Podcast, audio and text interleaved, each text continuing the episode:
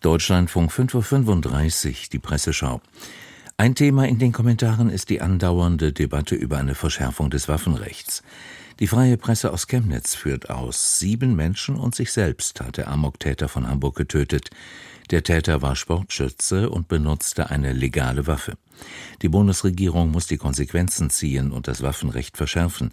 Weniger verfügbare gefährliche Waffen bedeuten ein geringeres Risiko. Gut ist also, dass Innenministerin Nancy Faeser ohnehin eine Verschärfung des Waffenrechts plant. Sie will den Informationsaustausch mit den Gesundheitsbehörden verbessern. Ein dringend notwendiger Schritt. Und sie plant, kriegswaffenähnliche halbautomatische Feuerwaffen für Privatleute zu verbieten, notiert die freie Presse. Die Süddeutsche Zeitung bemerkt, in Sicherheitsbehörden setzt sich nicht nur die Erkenntnis durch, dass die Zahl der legalen und teils hochgefährlichen Waffen in Deutschland schlicht zu groß ist. Auf fünf Millionen legale Waffen im Land kommt allein die offizielle Statistik. Es ist auch immer noch zu schwer, das Recht auf Waffenbesitz zu verlieren. Doch schon seit Monaten scheitert eine Verschärfung des Waffenrechts an Union und FDP.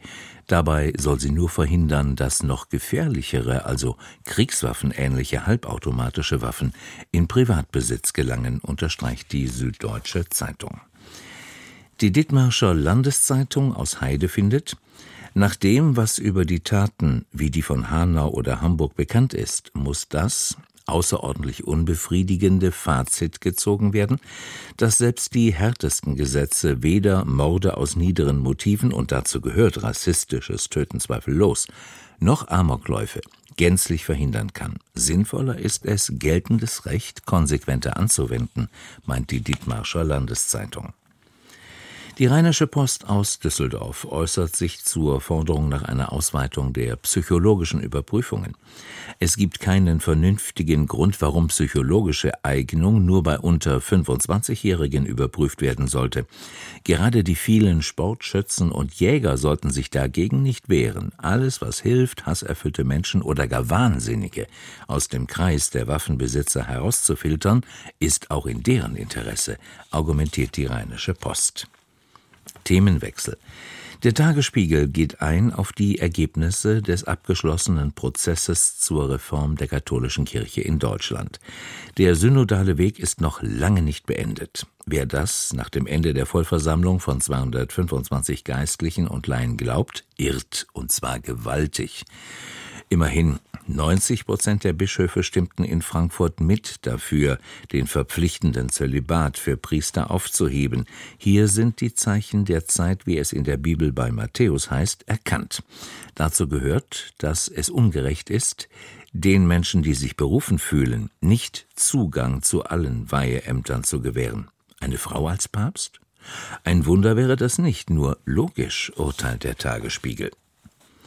Der Weserkurier aus Bremen beobachtet, zum Bild des synodalen Weges gehört auch dieses Mal die große Zerrissenheit zwischen liberalen Reformern und konservativen Bewahrern. Spannend bleibt auch, wie der Vatikan auf die Beschlüsse aus Frankfurt reagiert. Schon in der Vergangenheit hatten Schreiben aus Rom deutlich gemacht, dass man den synodalen Weg dort nicht sonderlich schätzt. Da wäre es nicht verwunderlich, bekämen Deutschlands Katholiken in nächster Zeit zornige Post aus der Zentrale, schreibt der Weserkurier. Die Stuttgarter Zeitung gibt zu bedenken, in drei Jahren sollen die Delegierten auf einer neuen großen Versammlung eine erste Bilanz ziehen.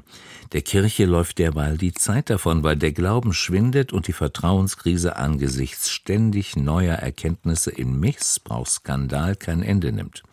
So kehren die Menschen weiter in Scharen der Kirche den Rücken. Die vielen Vertröstungen des synodalen Weges helfen dann nicht, befürchtet die Stuttgarter Zeitung. Die Zeitungen der OM Medien aus Fechter bilanzieren, sehen wir es positiv, mögen Rom und weite Teile der Weltkirche in der Vergangenheit verharren. Die Katholiken in Deutschland haben sich auf den Weg in die Gegenwart gemacht. Sehen wir es negativ. Auf dem synodalen Weg haben sich die Machtstrukturen in der katholischen Kirche bei allem guten Willen noch keinen Zentimeter zum Besseren verändert. Soweit OM Medien und mit diesem Kommentar endet die Presseschau. Die Redaktion hatte Jan Altmann, Sprecher war Franz Lake.